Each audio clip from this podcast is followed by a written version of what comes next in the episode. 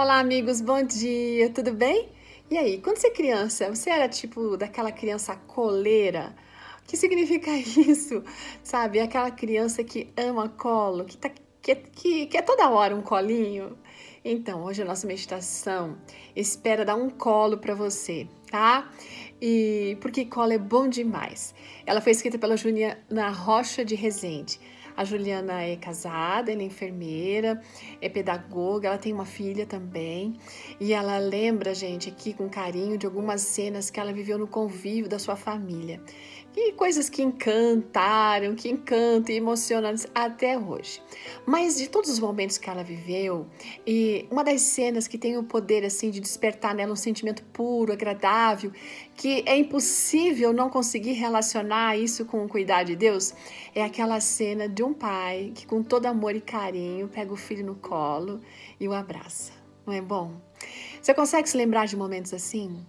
Bom, ela diz é, que ela viveu poucos momentos desse tipo, mas esses que ela viveu, ela consegue até hoje recordar a sensação maravilhosa, assim, coisa de outro mundo, né? Que despertava nela. Aquela coisa de estar no colo do pai, protegida, com carinho, tendo a certeza que enquanto ela estivesse ali, nada de ruim ia acontecer, sabe?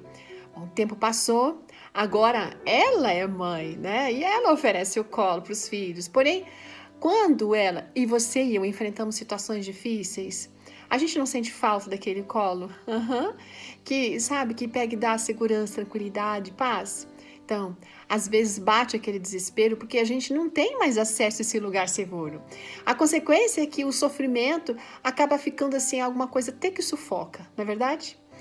A Juliana, ela diz que já se sentiu assim, tendo essa sensação de aperto, de sufoco muito grande. E que não foi nada fácil. Um tempo atrás, ela se deparou com a notícia com seu irmão, de 24 anos de idade, que ele havia sofrido um grave acidente, estava em coma num hospital nos Estados Unidos. E ela aqui no Brasil. Então, ela estava assim, de mãos atadas, não tinha passaporte, nem visto, estava desesperada. Ela experimentou um sentimento de limitação tão grande, tão grande. Ai, que o que ela mais queria era, de repente, ter aquele colo, sabe? Mas um colo que ela já não tinha há muito tempo.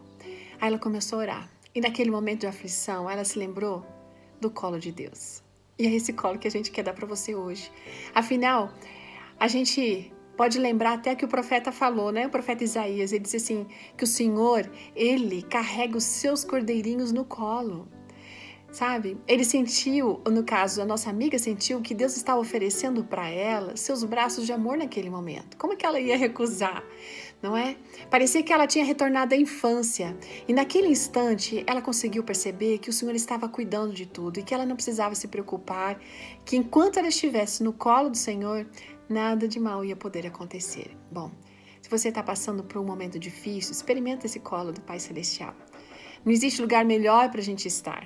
Né? Mas se está assim mais angustiado, querendo alguma coisa prática, concreta, vai a sua companhia, no seu, no, no, seu esposo, com sua esposa ali, pede aquele abraço, porque um abraço faz também muita diferença.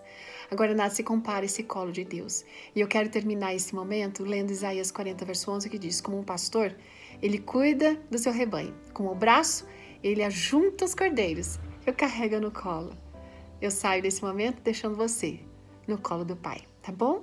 Grande abraço, até amanhã. Tchau!